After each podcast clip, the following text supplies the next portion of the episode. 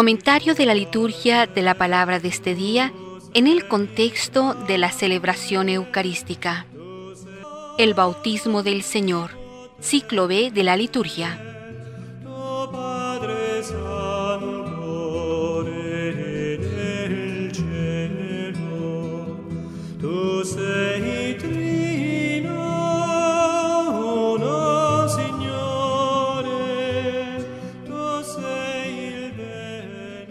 Tiempo de Navidad termina en la fiesta del bautismo del Señor. Este momento de la vida de Cristo indica el comienzo de su llamada a la vida pública y da final a unos 30 años de existencia sencilla y trabajadora, después de los episodios más reveladores de la infancia que han sido celebrados en las fechas pasadas inmediatas. El bautismo administrado por Juan a Jesús en el Jordán es un momento esencial para comprender el Evangelio. Los apóstoles comenzaban la narración de los hechos y dichos del Señor a partir de este acontecimiento, interpretándolo como la unción mesiánica del que sería llamado por eso el ungido, Cristo, el ungido por el Espíritu Santo, consagrado para una misión predicha frecuentemente en los profetas, sobre todo en Isaías. Los cuatro evangelios relatan este episodio y así a los textos fijos se añaden evangelios para los tres ciclos conforme a los sinópticos, Mateo en el ciclo A, Marcos en el ciclo B y Lucas en el ciclo C. De cara a los cristianos, esta fiesta presenta a Jesús como aquel a quien se ha de escuchar y seguir, completando en cada tiempo su misión porque hemos recibido también su Espíritu, en la iniciación cristiana, por lo que hemos de pedir la perseverancia continua en el cumplimiento de nuestro compromiso bautismal y de la voluntad del Padre. El bautismo de Jesús es, finalmente, una gran epifanía trinitaria, del Padre que muestra al Hijo ante el mundo y lo consagra con el Espíritu.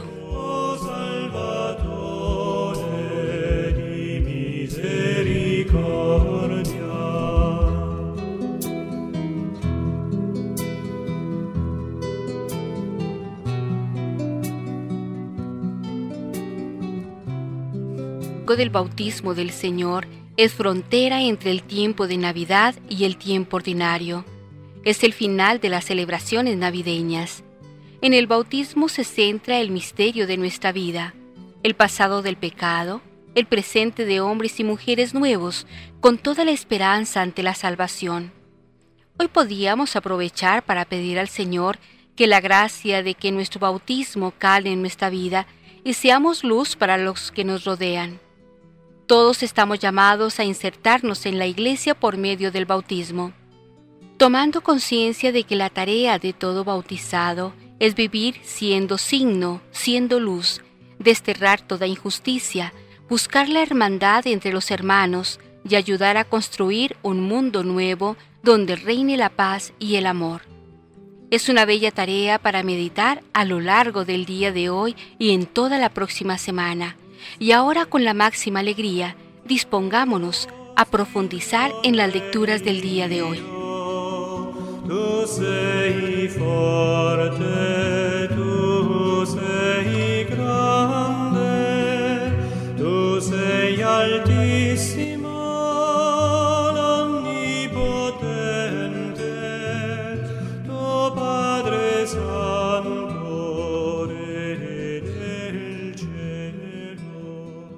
La primera lectura que se nos propone en este día es del profeta Isaías, capítulo 42, versículos del 1 al 4 y del 6 al 7. Mirad a mi siervo, a quien prefiero. El profeta Isaías en esta primera lectura nos enseña cómo será el Mesías, todo suavidad. El pabilo vacilante no lo apagará. El pabilo es esa llama que pugna por seguir ardiendo y que cualquier golpe de aire puede apagarla. El Mesías no lo hará. En este fragmento del capítulo 42 del profeta Isaías se hace una hermosa descripción de Jesucristo y además añade que será nuestro liberador y quien dará luz a nuestros ojos.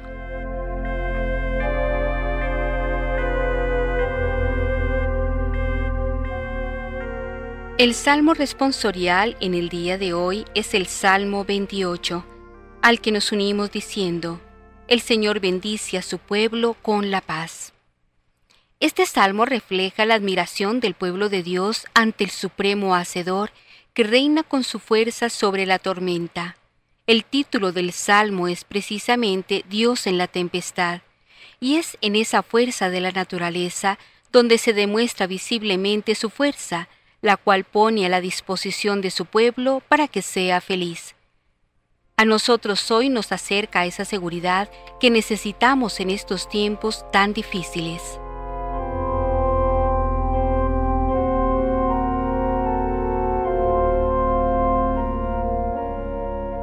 La segunda lectura en la Eucaristía está tomada del libro de los Hechos de los Apóstoles, capítulo décimo, versículos del 34 al 38. Dios ungió a Jesús con la fuerza del Espíritu Santo. En esta segunda lectura, sacada del capítulo 10 de los Hechos de los Apóstoles, Pedro se refiere por su parte al papel del Salvador, que pasó haciendo el bien y curando a los oprimidos, y hace referencia al bautismo de Juan, para añadir que Dios acepta a todos y no hace distinciones aceptándolos a todos, estamos ante un texto de gran hondura y de frutos de importante enseñanza.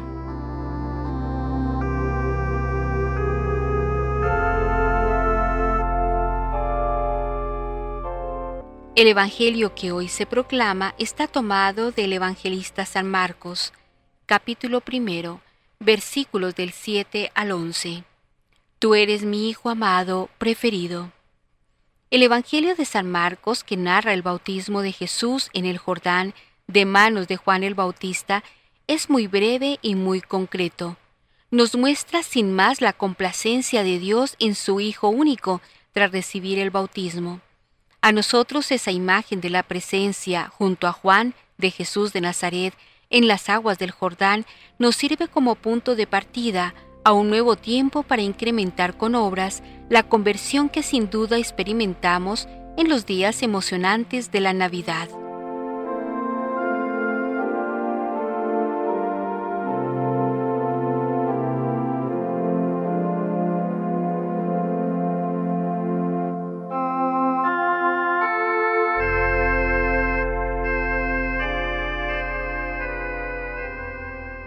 Liturgia de la Palabra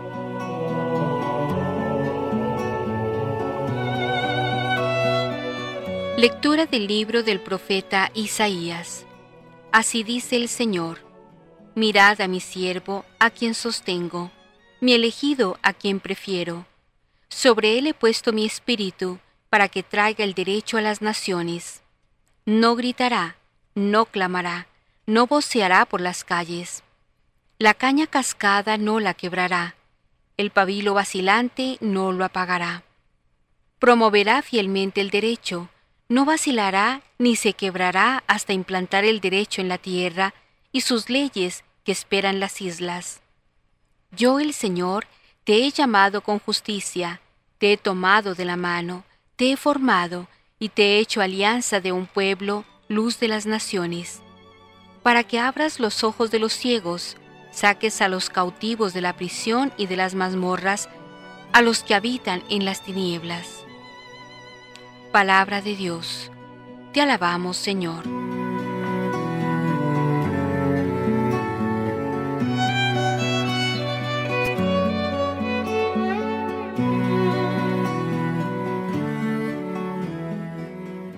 El Señor bendice a su pueblo con la paz.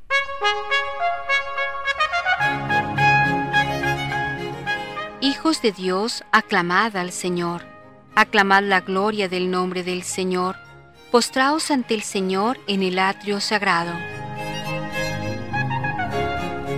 El Señor bendice a su pueblo con la paz.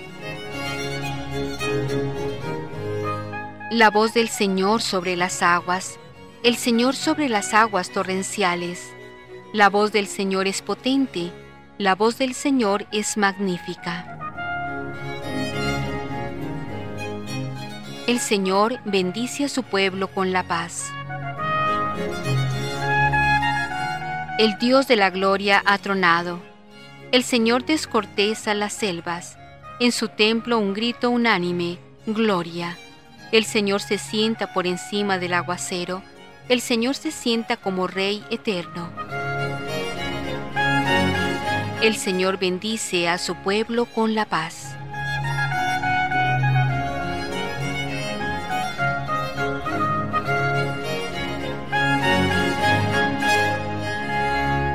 Lectura del libro de los Hechos de los Apóstoles. En aquellos días, Pedro tomó la palabra y dijo, Está claro que Dios no hace distinciones. Acepta al que lo teme y practica la justicia, sea de la nación que sea.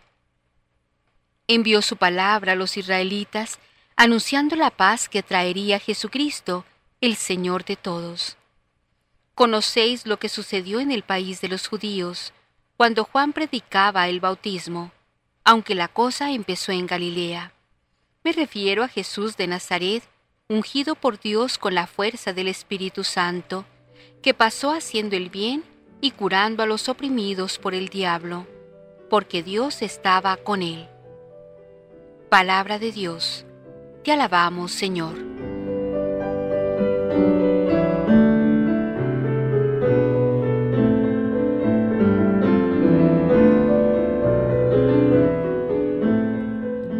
Aleluya, aleluya.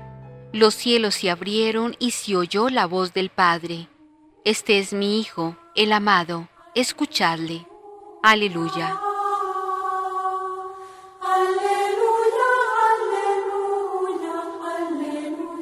Lectura del Santo Evangelio según San Marcos. En aquel tiempo proclamaba Juan, Detrás de mí viene el que puede más que yo, y yo no merezco ni agacharme para desatarle las sandalias. Yo os he bautizado con agua, pero él os bautizará con Espíritu Santo. Por entonces llegó Jesús de Nazaret, de Galilea, a que Juan lo bautizara en el Jordán. Apenas salió del agua, vio rasgarse el cielo y el Espíritu bajar hacia él, como una paloma. Se oyó una voz del cielo, Tú eres mi Hijo amado mi predilecto. Palabra del Señor. Gloria a ti, Señor Jesús.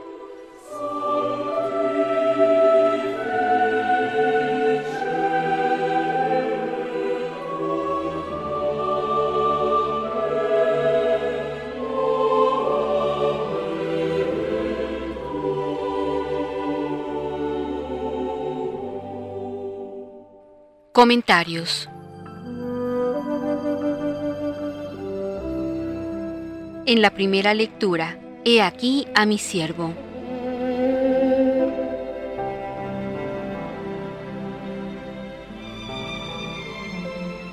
De un modo abrupto e inesperado, rompiendo la unidad literaria de estos capítulos, se nos presenta por vez primera en toda la literatura profética un personaje misterioso, el siervo y ungido de Yahvé, que encarna en sí los rasgos más finos y característicos tanto del pueblo elegido como de sus principales personajes históricos. Es este el primero de cuatro cánticos dedicados a este siervo doliente, literariamente homogéneos, teológicamente complementarios, y con igual objetivo temático, estos cánticos parecen ser obra de un discípulo inspirado del deutero Isaías, posteriormente insertados en los contextos donde ahora se encuentran. No cabe duda de que su ambientación histórica son los años del destierro o inmediatamente siguientes. Sin embargo, si queremos comprender un poco mejor cómo el profeta veía este personaje individual o colectivo que la historia y la revelación posterior han identificado con Jesús de Nazaret, es imprescindible leer conjuntamente los cuatro cánticos con su respectivo comentario capítulo 49, versículo del 1 al 6, capítulo 50, versículos del 4 al 9a, capítulo 52, versículos del 13 al 53.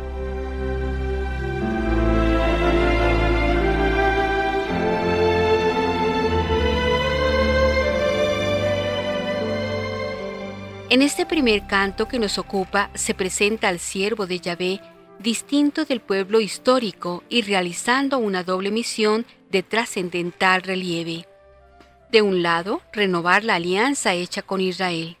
De otro, repatriar a los exiliados y establecer la verdadera religión en medio de todas las naciones paganas. Para ello el autor se sirve de la terminología propia de la creación. Yo te he formado, como al primer hombre. Es que con su siervo comienza un nuevo mundo, una nueva creación, un nuevo orden de cosas a través de la nueva alianza realizada con su pueblo. A partir de él, todo será nuevo. Los ciegos o paganos abrirán sus ojos a la revelación. Los presos o israelitas serán liberados de las tinieblas o de las equivocaciones en que viven desterrados. Y todo lo hará el que todo lo hizo con el soplo de su palabra, el Creador de cielos y tierra.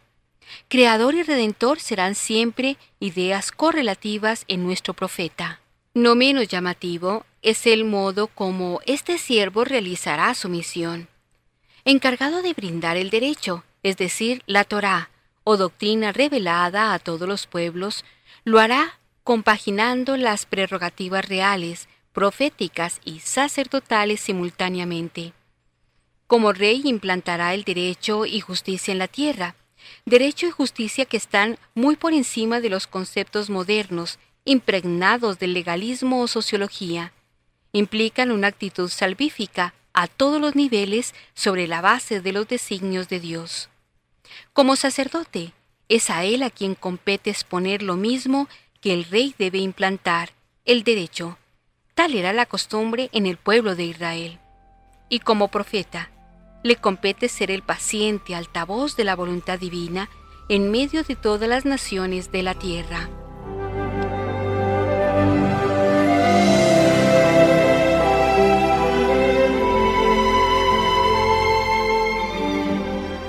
Rey, sacerdote y profeta, es maravilloso contraste con los reyes, sacerdotes y profetas de su tiempo. Nada de procedimientos militares, ni de griterío en las plazas, ni de legalismo humano.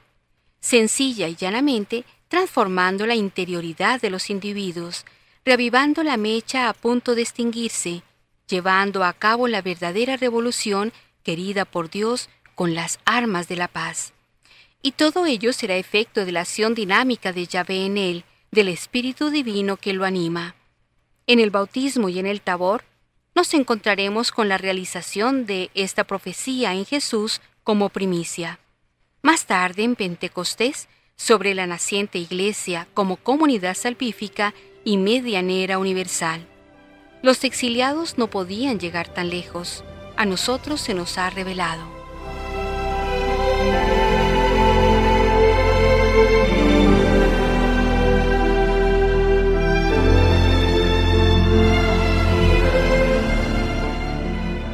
En la segunda lectura, la conversión de Cornelio.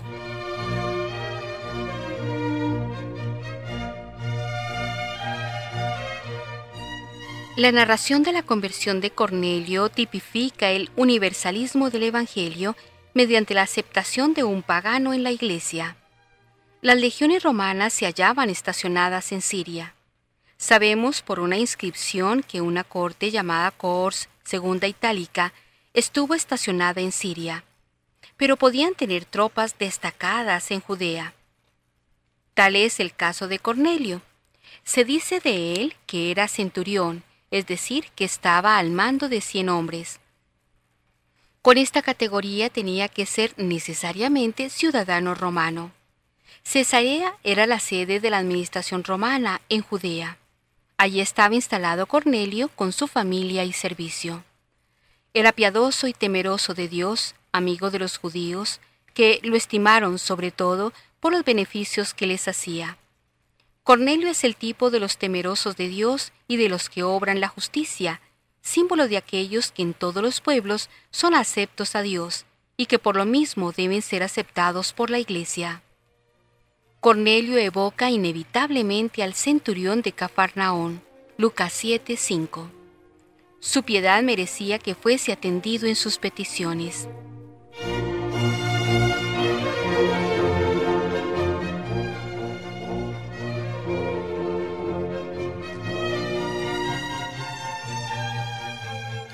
Antes de ofrecer Lucas el discurso de Pedro, que es donde la narración alcanza su punto culminante, era necesario establecer un principio que hoy puede parecernos excesivamente elemental.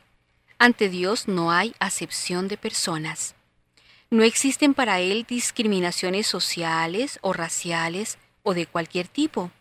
Para poner esto de relieve era necesario tener delante la mentalidad judía, representada ahora por la actitud de Pedro. Él sabía que era ilegal que un judío se acercase de modo que él lo hace a la casa de un pagano, pero ahora aquella ilegalidad ha desaparecido.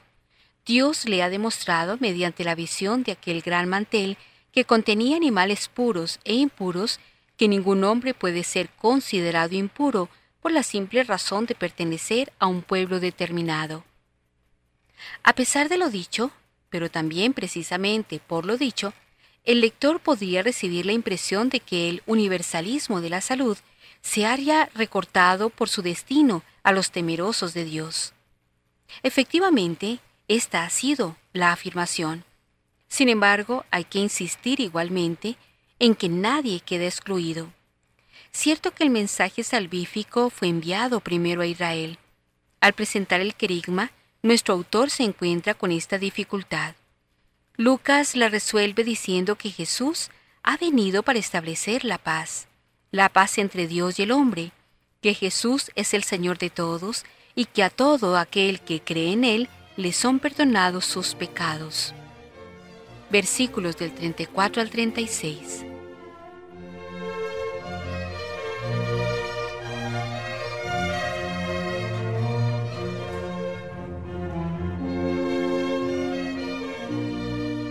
En el discurso son mencionados todos los elementos del querigma cristiano. El Evangelio, que es llamado palabra, puede datarse espacialmente. Palestina, Judea tiene aquí un sentido amplio, como en otros pasajes del libro de los Hechos. También temporalmente, el tiempo del Bautista. Puede incluso constatarse el punto de partida, que es Galilea. Los datos esenciales mencionados vienen a continuación. La unción de Jesús por Dios, Isaías 61:12. La presentación de Jesús poseído por el Espíritu de Dios caracteriza la cristología de Lucas. Se menciona el paso de Jesús haciendo el bien, en alusión al título de Evergetes, bienhechores, dado a los reyes, sobre todo en Egipto. Se aduce el testimonio apostólico sobre su muerte y resurrección. La importancia de este testimonio se pone de relieve mediante el recurso a la triple repetición versículos 39, 41, 42. Estos testigos han sido elegidos por Dios o por Cristo. Se pone de relieve lo que hicieron los hombres, le dieron muerte. Como se hablan los judíos, lo que hicieron los hombres de Jesús se pone en segunda persona del plural. Vosotros le disteis muerte. De lo contrario, como ocurre aquí, es utilizada la tercera persona y es presentada haciendo alusión al Deuteronomio capítulo 22 versículo 21, y lo que hizo Dios. Se habla de la resurrección en forma confesional. Está expuesta como un artículo del credo. Puede verse en la comparación del verso 40 con la primera carta a los Corintios, capítulo 15, versículo 3. También es presentado en forma confesional el aspecto judicial de Cristo.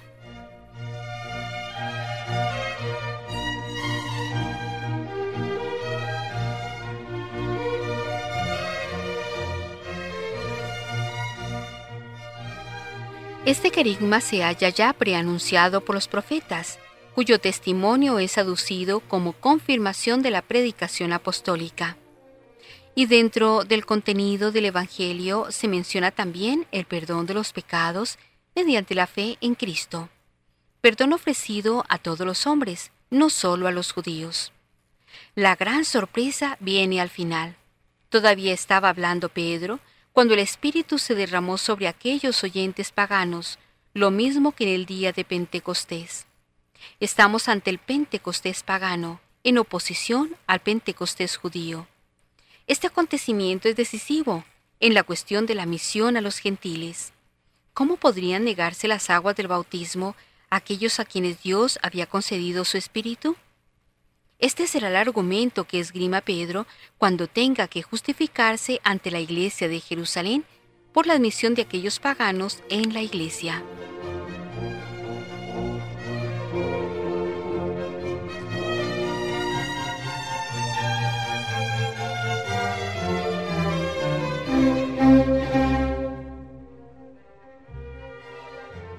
En el Evangelio, una iglesia ha de confesar siempre sus propios pecados.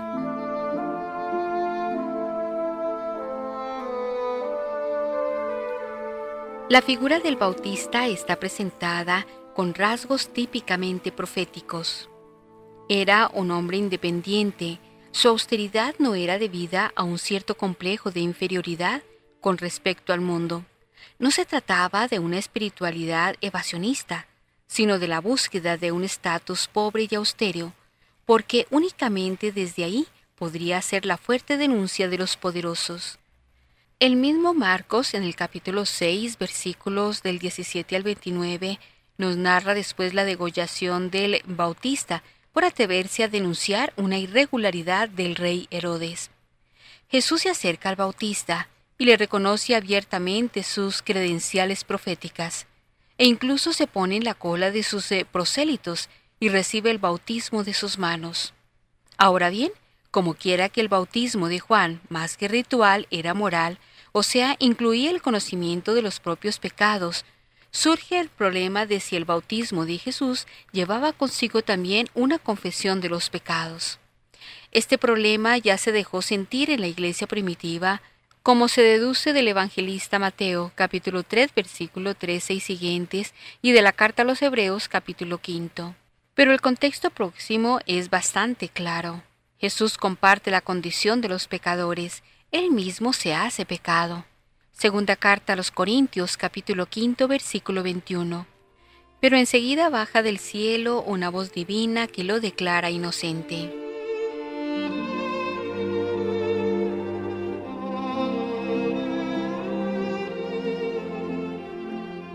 El segundo Evangelio es profundamente dialéctico y solamente desde una lectura estrictamente dialéctica puede entenderse. Aquí se presenta a Jesús como hombre con todas sus consecuencias, incluso las del pecado, pero al mismo tiempo se subraya su dimensión divina, única en toda la historia de los profetas de Israel. Jesús, Dios y hombre. Jesús, pecador e inocente. He aquí una clave para penetrar en la Cristología, y por consiguiente en la eclesiología del segundo Evangelio. Lo divino no debe admitirse a costa de lo humano, ni lo humano debe subrayarse a costa de lo divino. Igualmente, la Iglesia deberá aceptar esta difícil postura dialéctica. Deberá compartir con el resto de la humanidad esa triste historia empecatada, pero al mismo tiempo deberá ser profundamente pura para luchar eficazmente contra el pecado. A lo largo de la historia, la Iglesia ha compartido demasiadas veces el pecado humano, no en lo que éste tiene contra el Hijo del Hombre, sino en lo que significa contra el Espíritu.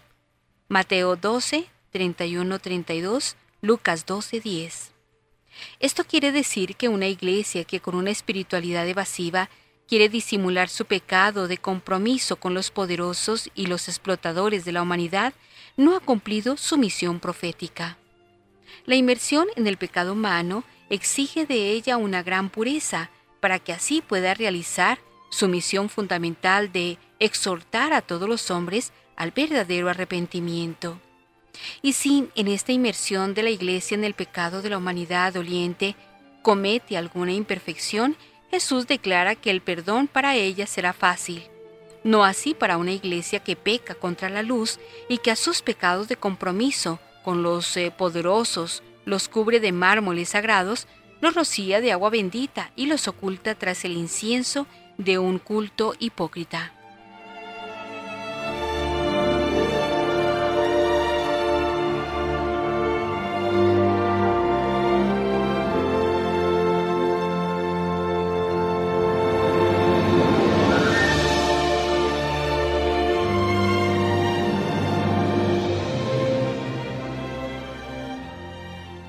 Ecos de la Palabra.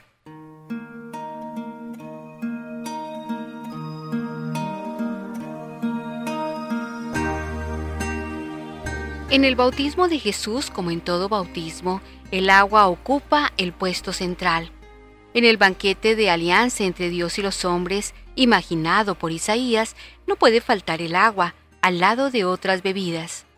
San Juan en su primera carta nos dice que Jesucristo vino por agua y sangre, y que tres son los que dan testimonio de Jesucristo, el Espíritu, el agua y la sangre, y los tres están de acuerdo.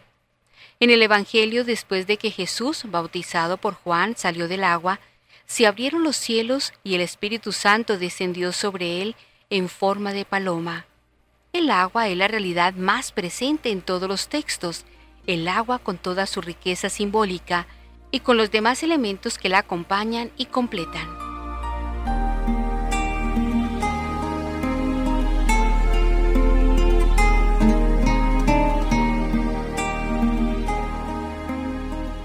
Después de esta brevísima introducción, profundicemos en el mensaje doctrinal de nuestras lectoras.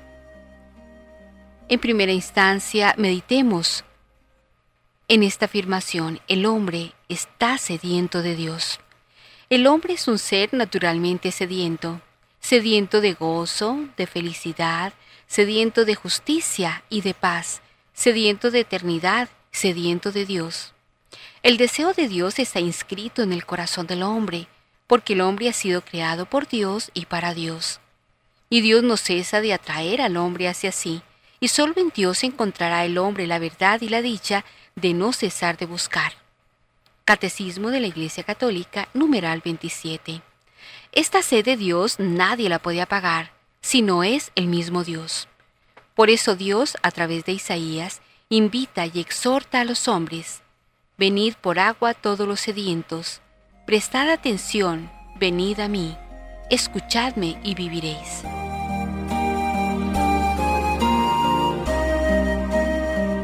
Ahora miremos la relación que tiene el agua primero con Jesús. El agua que apaga la sed del hombre es el agua del bautismo. Jesús, prototipo de todo ser humano, quiso sumergirse en esas aguas de purificación, no por ser el pecador, sino por haber cargado con el pecado del mundo. En las aguas del Jordán en las que Cristo se sumergió, la humanidad entera se sumergió en él y con él y quedó purificada de su pecado. Jesucristo, el Santo de Dios, además santificó las aguas del Jordán, y así la sed de santidad que todo hombre tiene comienza a satisfacerse con el agua del bautismo y busca apagarse con el agua del Espíritu, a través de una existencia espiritual es decir, guiada y promovida por el Espíritu de Dios.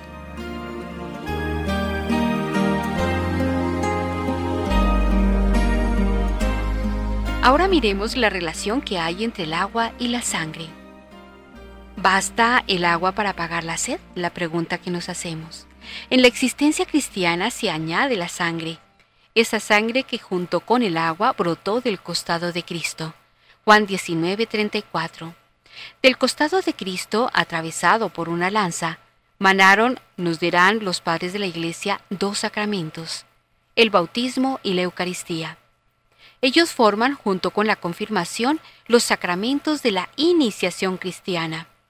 Ahora ya no solo el hombre tiene sed de Dios, sino que tiene sed del Dios revelado en Jesucristo, imagen perfecta de su ser. Hebreos 1.3. Bebed todos de ella, de la copa, porque esta es mi sangre, la sangre de la alianza, que se derrama por todos para el perdón de los pecados. Mateo 26, 28.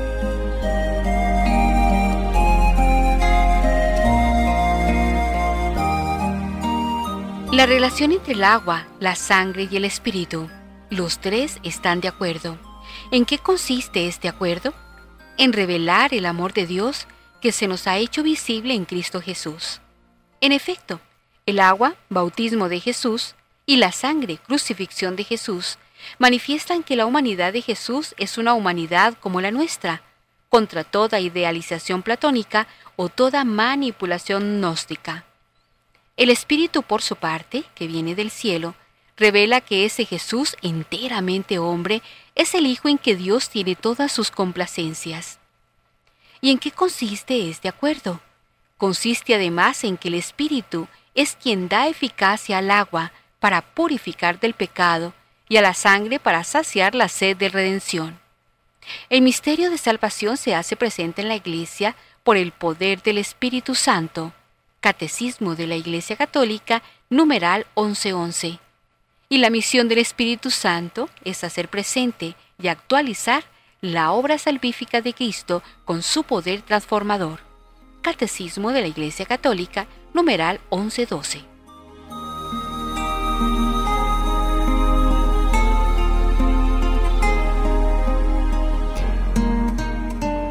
Todo esto que hemos dicho nos encamina hacia la espiritualidad bautismal. Por el bautismo el cristiano se ha revestido de Cristo, imagen y prototipo del hombre nuevo, creado a imagen de Dios y tiene delante de sí la tarea de hacerlo crecer hasta la plena madurez interior. La verdadera novedad abarca a todo el hombre, pero radica especialmente en el corazón, un corazón nuevo capaz de conocer, de amar y de servir a Dios con espíritu filial, y de amar a los hombres y a las cosas de Dios. Esta es la tarea inaplazable, fundamental y permanente de toda vida cristiana, en cualquier estado, en cualquier época y en cualquier situación. A partir de este nuevo modo de ser, vivido conscientemente por acción del Espíritu Santo, el hombre nuevo imprime a su vida un dinamismo interior orientado a desarrollar los rasgos de su conducta religiosa y moral en conformidad con su modelo Jesucristo y mediante la purificación incesante de sus pasiones desordenadas de sensualidad y de soberbia.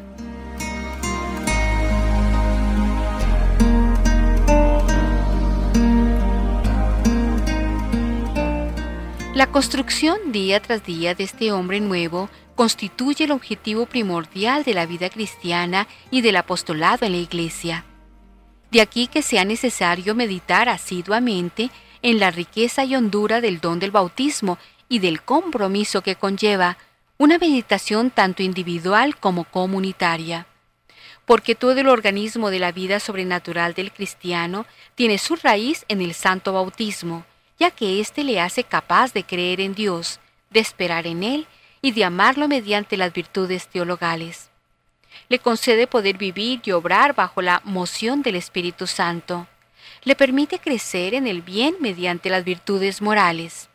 Catecismo de la Iglesia Católica, numeral 1266. ¿Tenemos los cristianos suficiente conciencia de la espiritualidad bautismal?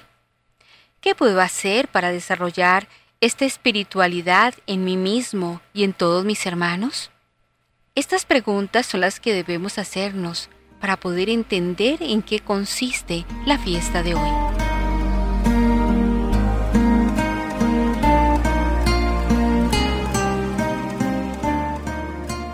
San Juan Bautista predicaba e impartía un bautismo de conversión. Eso ya lo hemos dicho anteriormente. Ese bautismo era como la aceptación de la conversión que se realizaba en aquellos que motivados por su predicación deseaban cambiar de vida. De allí que llama la atención el que Jesús, el Hijo de Dios, que se hizo semejante a nosotros en todo menos en el pecado, se acercara a la ribera del Jordán, como cualquier otro de los que se estaban convirtiendo, a pedirle a Juan, su primo y su precursor, que le bautizara. Tanto es así que el mismo Bautista que venía predicando insistentemente que detrás de él vendría uno que es más que yo, y yo no merezco ni agacharme para desatarle las sandalias. Marcos 1, 7, 11, se queda impresionado de la petición del Señor. Jesús se humilla hasta pasar por pecador, hasta parecer culpable, pidiendo a San Juan el bautismo de conversión. Nos cuenta el Evangelio que al salir Jesús del agua, una vez bautizado, se abrieron los cielos y vio al Espíritu de Dios que descendía sobre él en forma de paloma, y se oyó una voz desde el cielo, la voz del Padre que lo identificaba como su Hijo, el Dios hombre. Es así como en este bellísimo pasaje de la vida del Señor y de su precursor, no solo vemos la revelación de Jesucristo como Hijo de Dios, sino también la revelación de las tres divinas personas de la Santísima Trinidad. San Juan Bautista nos da el testimonio de lo que ve y de lo que escucha. Por una parte puede ver el Espíritu de Dios descender sobre Jesús en forma como de paloma. Las palabras del Bautista describiendo el Espíritu Santo hacen recordar la mención del Espíritu de Dios en el Génesis, antes de la creación del mundo, cuando el Espíritu de Dios aleteaba sobre las aguas. Génesis 1.2. Tal vez ese aletear del Espíritu Santo hace que San Juan compare ese aletear con el aletear de la paloma. Además, San Juan Bautista escuchó la voz de Dios Padre que revelaba quién era Jesucristo. Este es mi Hijo amado. Mateo 3, 17. Es decir, en este pasaje del Evangelio vemos a la Santísima Trinidad en pleno. El Padre que habla, el Hijo hecho hombre que sale del agua bautizado, y el Espíritu Santo que aleteando cual paloma se posa sobre Jesús. Pensar en el bautismo de Jesucristo, el Dios hecho hombre, nos debe llenar de gran humildad.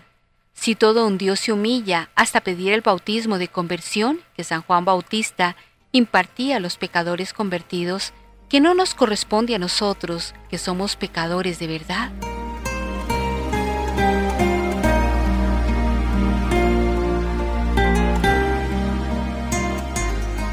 Recordar el bautismo del Dios hombre es recordar la necesidad que tenemos de conversión, de cambiar de vida, de cambiar de manera de ser, de pensar y de actuar para asemejarnos cada vez más a Jesucristo.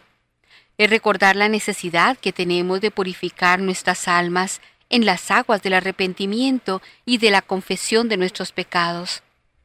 Es recordar que en todo momento y bajo cualquier circunstancia necesitamos la humildad y la docilidad que nos llevan a buscar la voluntad de Dios por encima de cualquier otra cosa que nuestra vida se convierta en una continua entrega a la voluntad de Dios, de manera que así como los cielos se abrieron para Jesús al recibir el bautismo de Juan, se abran también para nosotros en el momento de nuestro paso a la otra vida. Así podremos escuchar la voz del Padre, reconociéndonos también como hijos suyos, en quienes se complace, porque siguiendo a su Hijo Jesucristo, hemos buscado hacer su voluntad.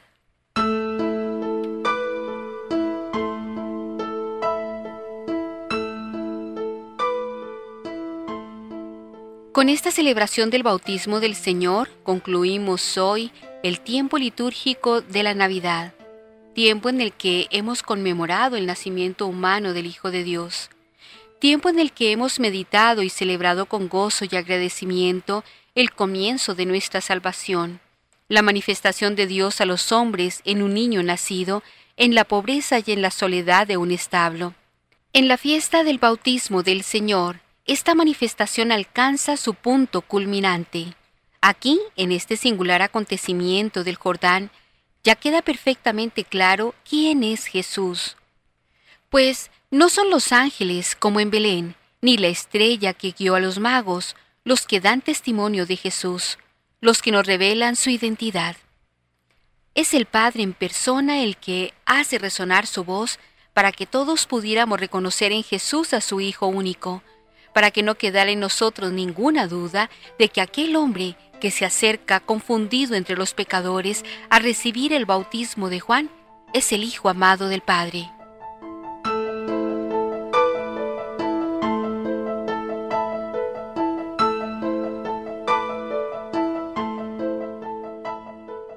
Jesús se dispone a dar comienzo a su misión, siguiendo la voluntad de su Padre, que quiere que todos los hombres se salven y lleguen al conocimiento de la verdad.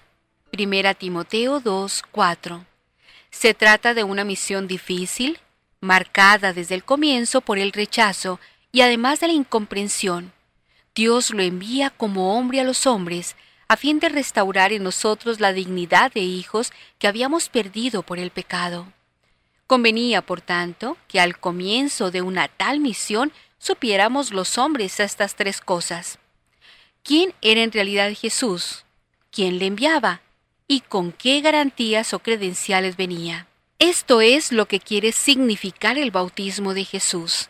En él se nos desvela la identidad divina de este hombre, de Jesús de Nazaret, que aparentemente en nada se diferenciaba de los demás hombres. El Padre quiso revelarnos al comienzo de la misión de Jesús que éste es en verdad su propio Hijo, para que le prestáramos atención, para que creyésemos en Él, para que diésemos fe a sus palabras, para que lo siguiésemos de cerca, sabiendo bien de quién nos fiamos y en quién ponemos nuestra confianza. También el Espíritu Santo desciende visiblemente sobre Jesús con ocasión de su bautismo, para hacer patente el origen divino de la doctrina, de la obra y de la persona misma del Señor. En este Jesús que se humilla ante Juan, actúa y está presente Dios mismo. Toda la Trinidad Santísima se nos manifiesta claramente en el conocimiento del bautismo del Señor. Antes de que Jesús nos revelase en su predicación el misterio escondido del Padre, de sí mismo como el Hijo unigénito y del Espíritu Santo, antes de que Jesús despegase los labios para revelar a los hombres el misterio íntimo de Dios, Dios mismo se nos manifiesta hoy tal como es Él. Tú eres mi Hijo amado, mi preferido.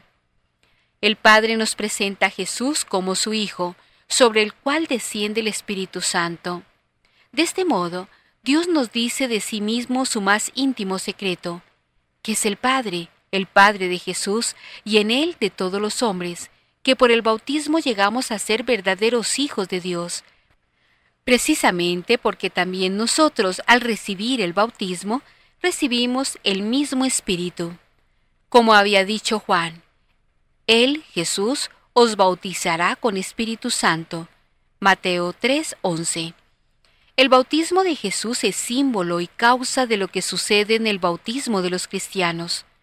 Dios viene a nosotros, nos toma para sí, nos hace semejantes a Él. Por el don del Espíritu que recibimos en el bautismo, también nosotros, con Cristo y por Cristo, somos hijos amados del Padre. El bautismo es la gracia primera y fundamental, es el germen de la vida de Dios en nosotros, que hemos de hacer fructificar a lo largo de toda nuestra vida. La vida cristiana no es otra cosa que un desarrollo de la gracia bautismal.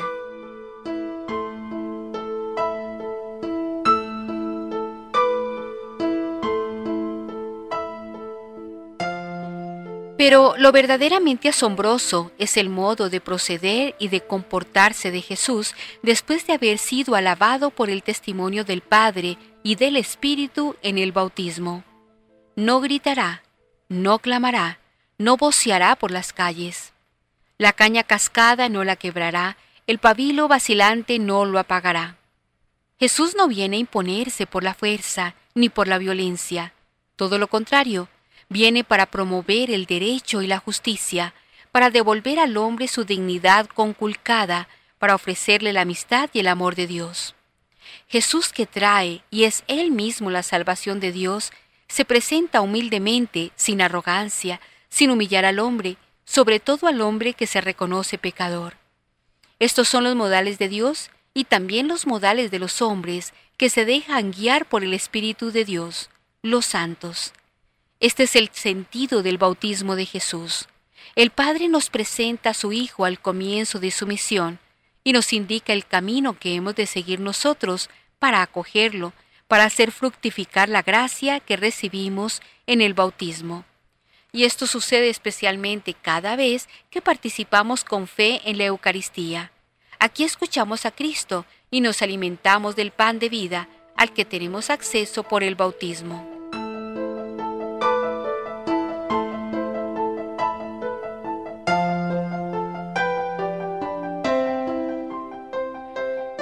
Esta fiesta representa la culminación de la manifestación de Dios que caracteriza el tiempo de Navidad.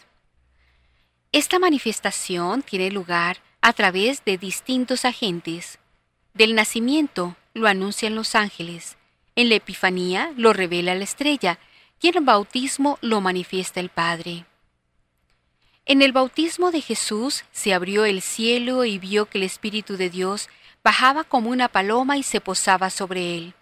Y vino una voz del cielo que decía, Este es mi Hijo, el amado, mi predilecto. Por el bautismo somos hechos hijos de Dios. En el bautismo recibimos el Espíritu Santo. también nosotros como Jesús hemos sido ungidos con la fuerza del Espíritu Santo para hacer el bien. Al comienzo del año hay que actualizar nuestra vocación cristiana, la filiación adoptiva. Por el bautismo somos hijos de Dios y en consecuencia estamos llamados a vivir como hijos, o mejor, como el Hijo, siguiendo el estilo de vida que Él llevó y nos enseñó. Al comienzo de año es importante vivir como el Hijo, que significa cultivar la virtud de la confianza en la seguridad que el Padre nos ama, y la obediencia, sabiendo que lo que el Padre nos manda es siempre para nuestro bien. Al comienzo del año es importante vivir como el Hijo, que significa sabernos y comportarnos como hermanos, hijos todos del mismo Padre. De aquí, de la raíz de la fraternidad, deriva la obligación moral del ser, en toda circunstancia y lugar, testigos de la verdad y la justicia, de pasar por este mundo como Él, haciendo el bien y ayudando a los que sufren. En conclusión, esta es la vida nueva que un día se nos comunicó en el bautismo, como germen que hemos de desarrollar cada uno según la vocación a que Dios los ha llamado. Para lograr esto, el Señor nos convida cada domingo a su mesa de la palabra y de la Eucaristía. Aquí está la fuente y el alimento de la vida cristiana que comenzó en el bautismo y acabará cuando contemplemos a Dios cara a cara.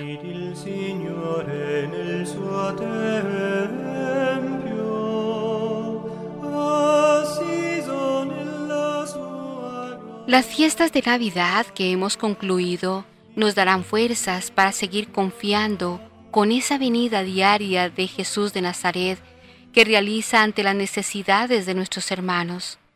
Sepamos ver a Jesús en cada uno de los que sufren, pero también en cada uno de los que ríen con gozo y esperanza.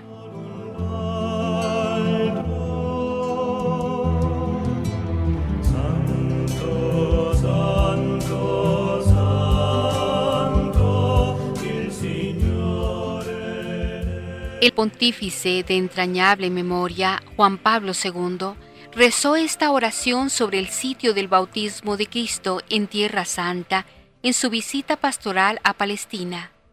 Es de una gran belleza y muy útil para este especial momento de quietud tras recibir el cuerpo de Cristo. Oración de Juan Pablo II sobre el bautismo del Señor. Gloria a ti, oh Padre, Dios de Abraham, Isaac y Jacob. Tú has enviado a tus siervos los profetas a proclamar tu palabra de amor fiel y a llamar a tu pueblo al arrepentimiento. A las orillas del río Jordán has suscitado a Juan el Bautista, una voz que grita en el desierto, enviado a toda la región del Jordán, a preparar el camino del Señor, a anunciar la venida de Cristo. Gloria a ti, Oh Cristo, Hijo de Dios, has venido a las aguas del Jordán para ser bautizado por manos de Juan. Sobre ti el Espíritu descendió como una paloma. Sobre ti se abrieron los cielos y se escuchó la voz del Padre. Este es mi Hijo, el predilecto. El río bendecido con tu presencia, has partido para bautizar no solo con el agua, sino con el fuego y el Espíritu. Gloria a ti, oh Espíritu Santo, Señor.